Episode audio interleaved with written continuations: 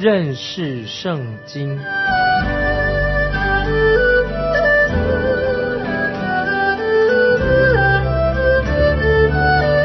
认识上帝的话，把上帝的话带到全世界。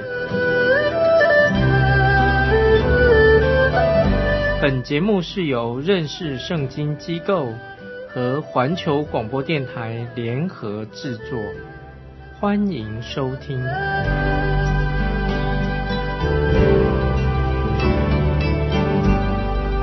亲爱的听众朋友，你好，欢迎收听认识圣经，我是麦基牧师。我们开始查考路加福音第十八章的。现在我想从我个人的角度来谈谈。我们的主耶稣，我相信主耶稣是道成肉身的显现。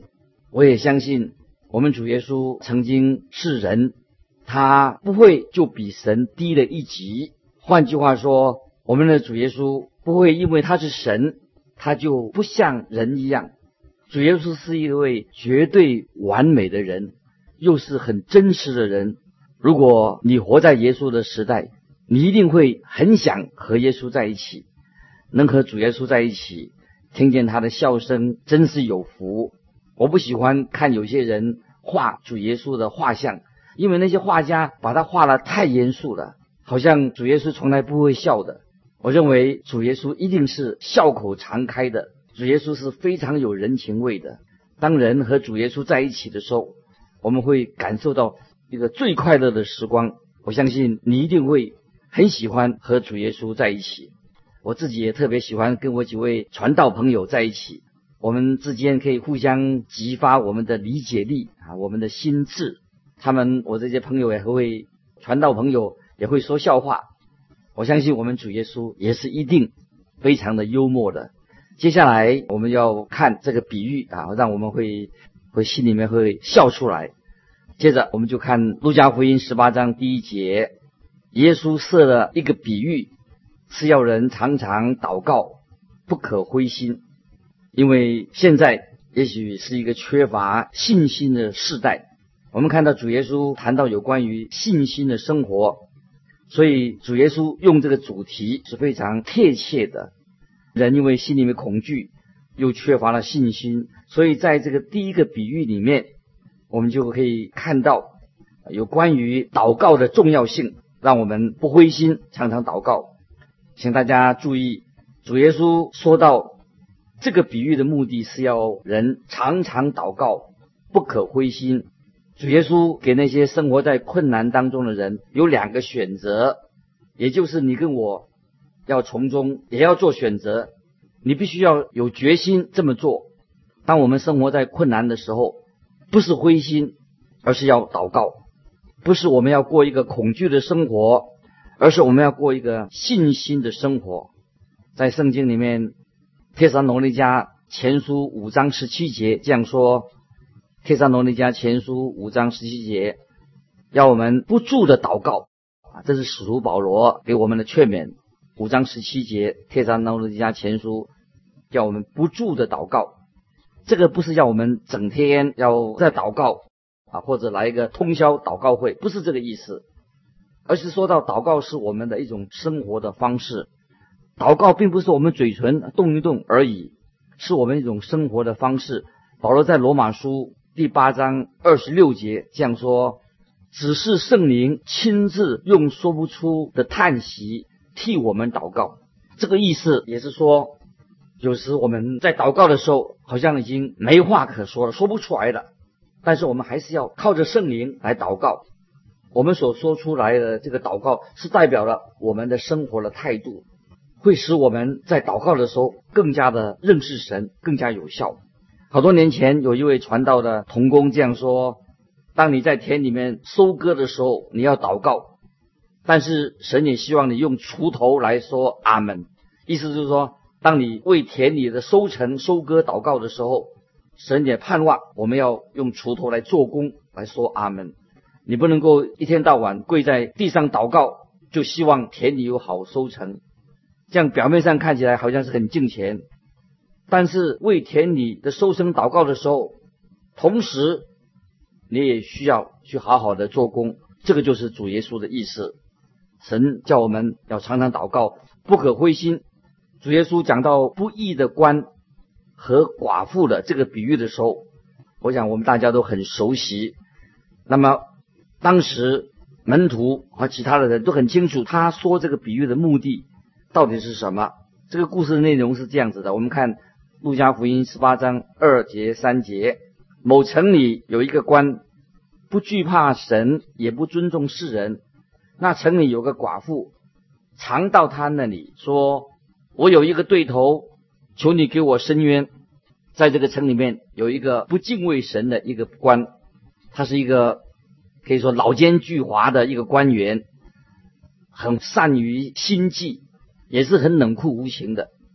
他那个心思很深，我们可以看到他做每一件事情都是为了他自己，都是为满足自己的野心。因为他不敬畏神，在他的心中神是不存在的，所以当然他就不会关心人的需要。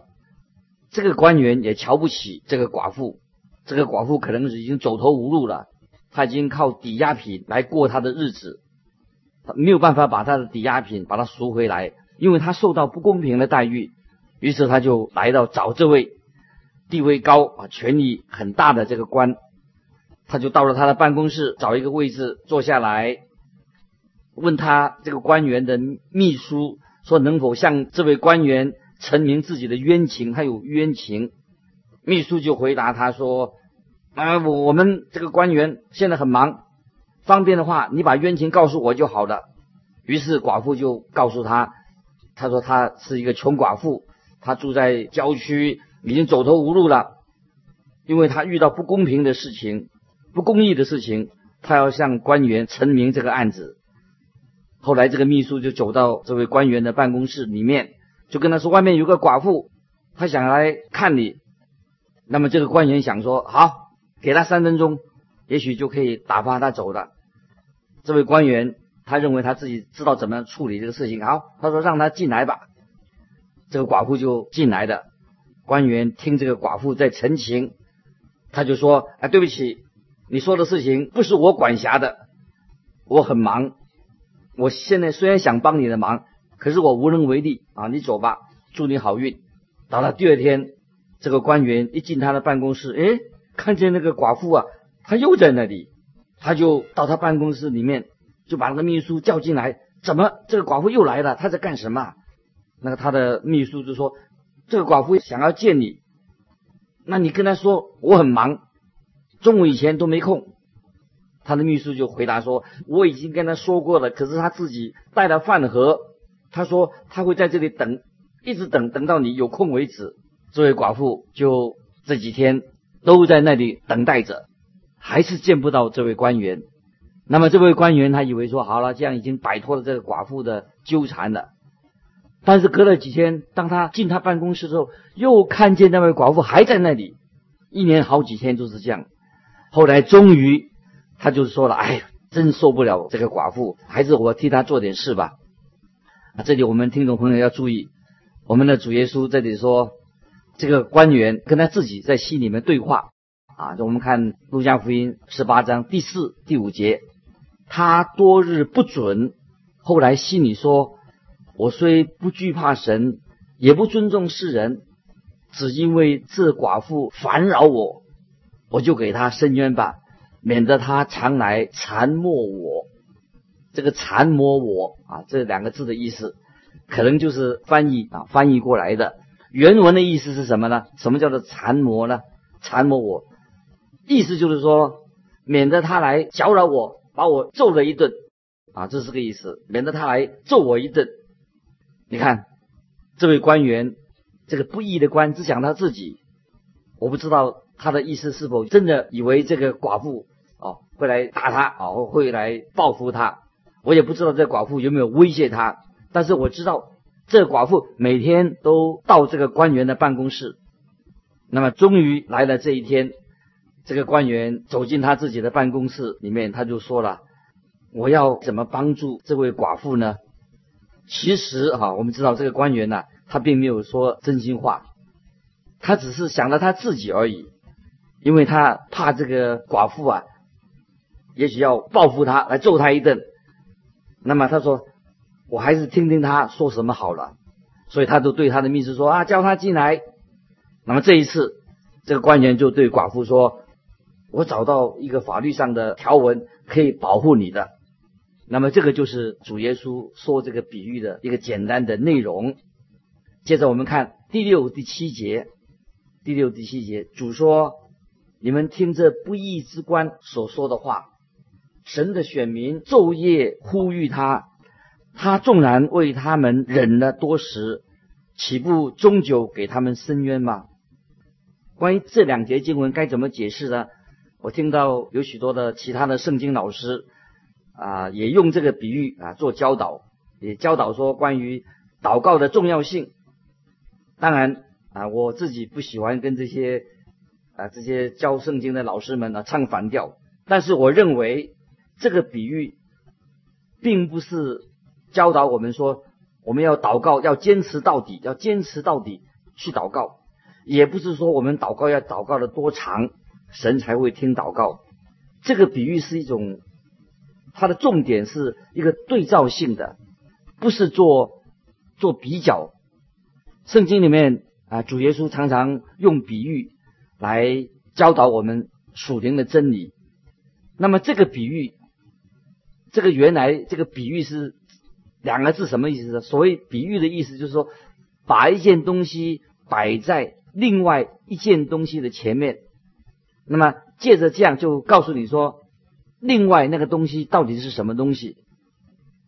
我举一个例子来说，比如说我们把一把尺啊，一把长的尺啊，衡量的尺放在桌子旁边，那么就是用这个尺来说明这个尺。这个桌子的高度是多少？那么比喻是什么呢？比喻就是主耶稣用一个故事来说明一项属灵的真理。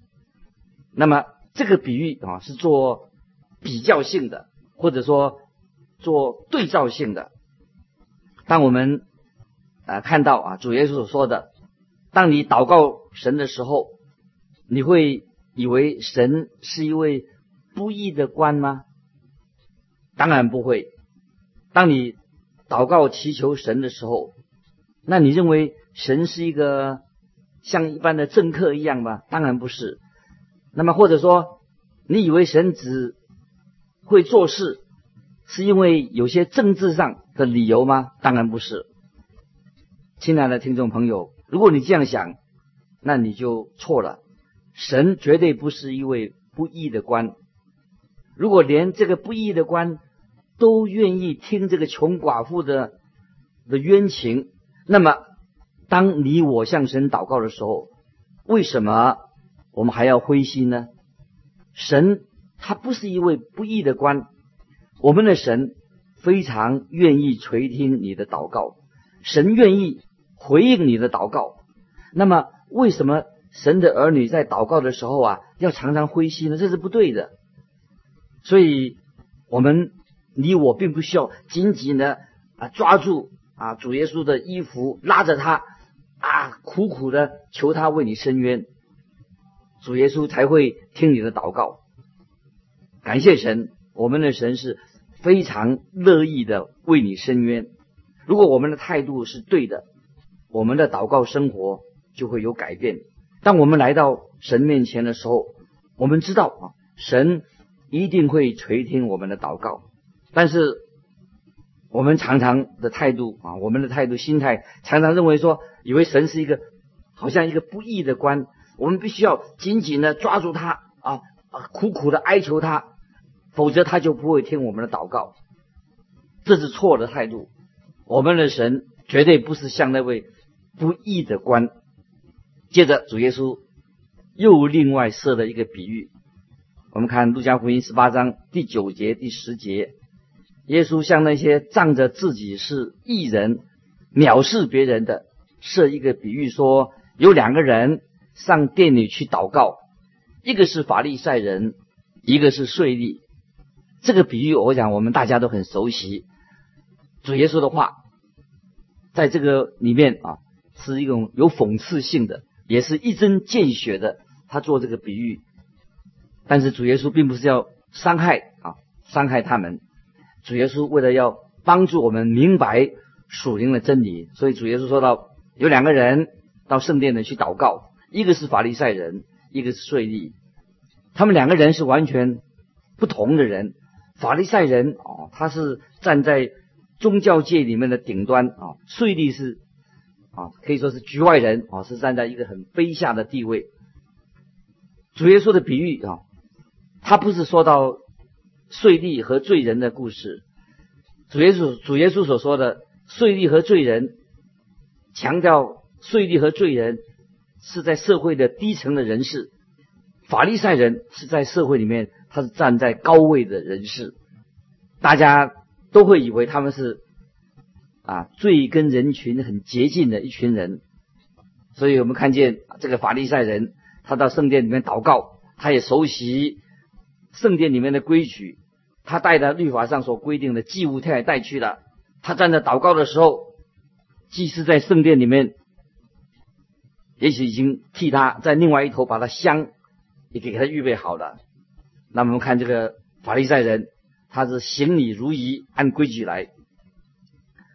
我们看十一节，十八章十一节，法利赛人站着，自言自语的祷告说：“神啊，我感谢你，我不向别人勒索、不义、奸淫，也不像这个税吏。”你看，这个法利赛人的祷告实在很有问题。他怎么会这样祷告？可是。很多人啊，我们很多人，我们的祷告也是像这样的。也许听众朋友说：“哎，我不会这样祷告吧？”可是我认为你可能也是这样。我听过有这样的祷告，虽然我们的祷告并不完全和法利赛人完全一样，但是我们也有个人有自己的模式。也许我们的祷告比法利赛人好一点。我们是。这样说的，我们怎么祷告的？也许这样说：主啊，我感谢你啊，我有时间来服侍你。如果你做这样的祷告，听起来好像你就很属灵，可是这种祷告是一个不好的祷告。我们的神并不需要我们去刻意的去服侍他，就像这个法利赛人所说的，他的祷告是说：我感谢你，我和其他的人不一样。然后他就开始，这个法利赛人就举例他跟与众不同的地方。他说：“我不像别人一样的勒索。”显然，在他的周围有人是勒索的。他说自己说：“我不像别人一样不义，不像别人的奸淫。”然后他就看见不远的，在他不远的有有一个税吏也在店里面祷告，所以他就这个法利赛人就说：“主啊，我不像这个税吏。”不像那个外面那个罪人一样的糟糕，那么他就开始啊向主向神啊报告了他做了什么好事。接着我们看十八章十二节，我一个礼拜进食两次，凡我所得的都捐上十分之一。你看他简直就是觉得自己是一个大好人。我也真希望我们教会里面。有这样的这么好的人物，我们的主耶稣说他在他是在自言自语，他不是在祷告，他在自己独白。那么我们看这一个位法利赛人，他怎么祷告变成自言自语？他以为他是跟神在说话，其实他的祷告并不能够达到神的面前，也许连屋顶都穿不透，别说神会听他的祷告的。这位法利赛人祷告只是在。自我扩张，在高抬他自己而已。他他会应该会知道啊，神不会听这种祷告。另外，我们看见另外一个税吏啊，这个税吏当然他也是一个有问题的人，他是一个罪人，他的身份很低贱。当他成为一个税吏的时候，就等于他在那个时代他出卖了他自己的国家，否认了他自己的国家，因为他是犹太人。那么，当他否认他自己国家的时候，他等于也否认了他自己的犹太人的信仰，所以他就转身，等于说离弃了神，他走了一条不归的道路，远远的离开了神。为什么他要这样做呢？很简单，因为这个法利赛啊，这个税吏，犹太人的税吏，为什么他想赚大钱？他也只是这样说啊，这条路可以赚钱，所以他因为变成税吏了，所以他变得很有钱。可是这个税吏他的心里面并不满足。你可以从啊路加福音十九章撒该的故事啊，在路加福音十九章讲到撒该的事情，就可以知道这个税吏他的内心是非常的空虚的。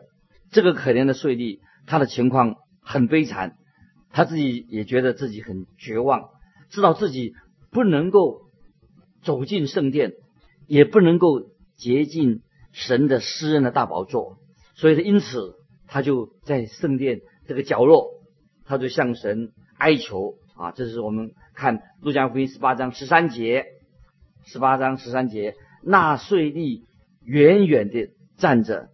连举目望天也不敢，只捶着胸说：“神啊，开恩，可怜我这个罪人。”他这个祷告实在很好，我觉得神啊，开恩，可怜我罪人。也许这个税吏还不能很准确的说出他内心的无数他的痛苦，让我用这个税吏的话来表达他的想法，因为他连举目望天也不敢。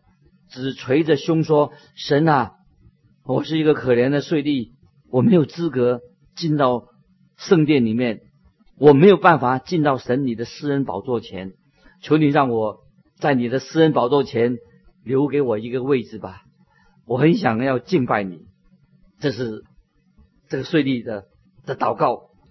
我们的主耶稣感谢神，主耶稣垂听了这个税吏的祷告。你知道？听众朋友，你知道为什么神垂听了他的祷告吗？因为主耶稣基督就在那里，而且主耶稣正要走向十字架的道路。主耶稣他正要设立一个施恩的宝座，在约翰一书二章二节这样说：约翰一书二章二节说，他为我们的罪。做的挽回祭，不是单为我们的罪，也是为普天下人的罪。主耶稣自己做了我们的挽回祭，就是主耶稣设立了施恩典的宝座的意思。主耶稣为我们成了罪，所以主耶稣为我们的罪，他为我们设立的施恩的宝座，恩典就领导我们。主耶稣不单单是为我们的罪，也是为世人的罪。我们看见神应允了这个税吏的祷告。今天我们听众朋友，你我也不需要啊求神来开恩，可怜可怜你，因为神本来他就是一位怜悯人的神。神有怜悯有恩典，许多人这样说，我必须要苦苦的哀求神的怜悯。这是不对的，因为神本来他就是怜悯人的神，神怜悯我们，神要你为他做什么吗？是的，我们的主耶稣，神的儿子，神已经赐给了我们，神对最坏的罪人，也今天你我我们这些罪人说，你到我这里来，我就是你的私人宝座，所以今天我们要向神。啊，承认我们需要来到主耶稣的私人宝座前。如果你是神所喜悦的儿女，你也必须要来到主耶稣的私人宝座前，因为主耶稣为了你我的罪流血钉死在十字架上。主耶稣为我们为你我付出了罪的代价。圣洁的神。能够伸出他的宝贝，他愿意伸出他的宝贝来接纳你。你不要苦苦的哀求他，你也不需要向他承诺什么事情，因为主耶稣他知道你的软弱，你不需要为自己做什么，你也不需要要成为一个大人物，你只要像这个可怜的税吏一样，就是来到他的面前，信靠他。他就能够拯救我们，并且拯救我们到底。神是怜悯我们的神，所以我们看路加福音十八章十四节，这个经文啊，听众朋友我们要记起来。我告诉你们，这人回去比那人倒算为义的，因为凡自高的必降为卑，自卑的必升为高。啊，这个就是啊主耶稣所做的一个结论。这人回去倒算为义的，因为凡自高的必降为卑，自卑的必升为高。巴不得我们听众朋友接着我们祷告来了神面前，知道神是何等的爱我们，为我们成就了奇妙的救恩，就是在耶稣基督里面。欢迎你来信，有什么分享的可以寄到环球电台认识圣经麦基牧师收。愿神祝福你，我们下次再。